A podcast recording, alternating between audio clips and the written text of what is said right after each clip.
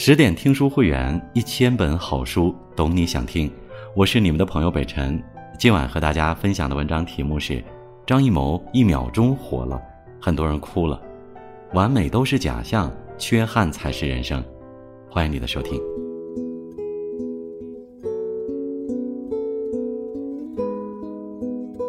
你有没有过这样的时刻？有些话还未说，就没有机会了。有些人还没有去见，就已经离去了；有些事还没去做，已经时过境迁。生而为人，遗憾构成了我们生命中的一部分，每个人都无法幸免。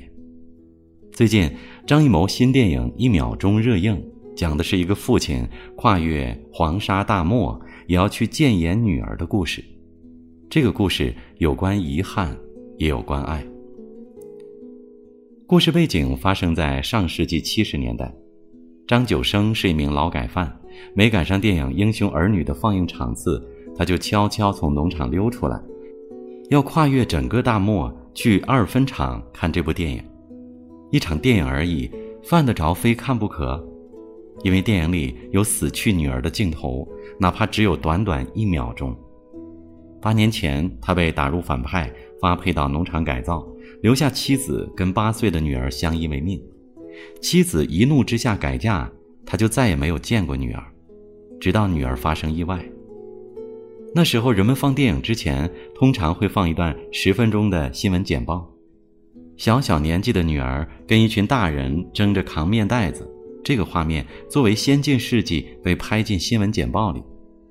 作为父亲的张九生看见这一幕，十分心酸，争什么呢？跟一群大人争什么呢？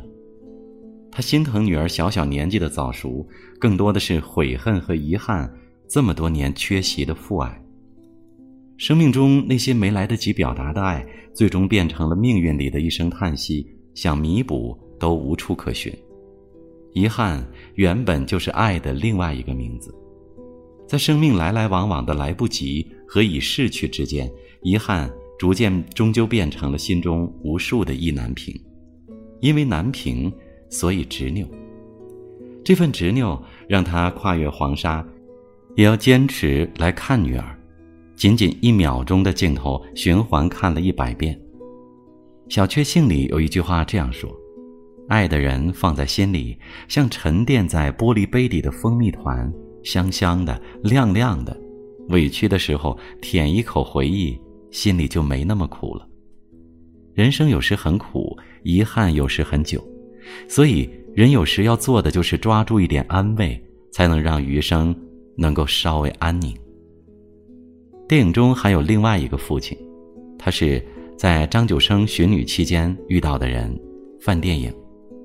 尽管作为电影放映员的范电影以从没有出过差错闻名。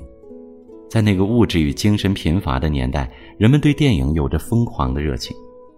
两小时的电影就是人们精神荒漠里的绿洲，放映员的地位无人能及。他去吃碗面，别人给他腾出位置，老板多给他加辣子，他说什么别人都会听从，并且按他说的办。人们讨好他，尊敬他，艳羡他，甚至很多人都想成为他。遇到执拗的去看电影中的女儿的张九生，翻电影想到了自己的儿子。德高望重的电影放映员，唯有提到自己儿子，神情有些落寞。他的名声再好，地位再高，但他的儿子是个傻子。年轻的时候，因为忙于工作，儿子不小心把冲洗胶卷的冲洗液喝了，而他又没有及时送儿子到医院，导致儿子精神出现问题。这件事成为范电影一生的遗憾。身为放映员，他是完美的存在；作为父亲，他却非常失职。电影最动人的一幕是，工作从不出现失误的范电影私自剪下两帧张九生女儿胶片，送给临别的张九生。这是一个父亲对另一个父亲的理解，一段遗憾对另一段遗憾的共情。人生。很多时候就是一件只能二选一的游戏，无论选择哪一方，都注定了遗憾。是选择事业还是选择爱情？是选择金钱还是选择健康？是选择故土还是选择远方？马薇薇说过一句话：“人生最痛苦的便是选择。无论我们做出哪一个选择，就要背负另一种缺憾带给我们的代价。人生难以两全，只有经历失去后，人们才知道对自己最重要的是什么。这种错位便是遗憾。后来我们便明白了，哪有什么完美啊？得到的都是侥幸，失去的便是人生。”如果说张九生是阴差阳错之间走上保护片子的道路，那么刘闺女便是一路上偷片子、抢片子的小痞子。你非要这个东西干嘛？做灯罩？为什么要拿电影胶卷做灯罩？弟弟借别人的台灯写作业，不小心把灯罩烧掉了。那个灯罩是用电影胶卷粘的，别人让弟弟赔，天天吓唬弟弟。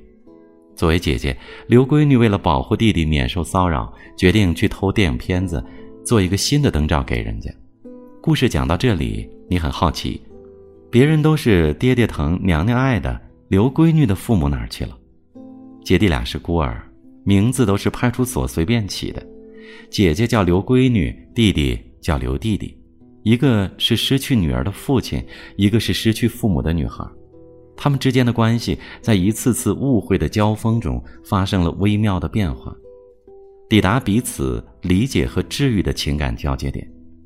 于刘闺女而言，她身上生长出来的狡黠和逞强，无非是为了保护自己跟弟弟不被别人伤害而生出来的刺。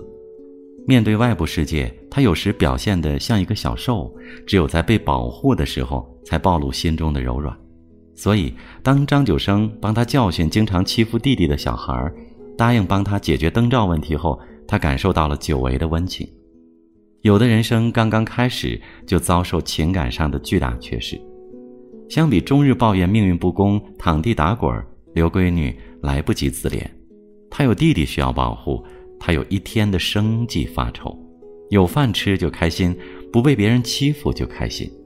他的生命力在荒凉的大漠里呈现一抹耀眼的亮色。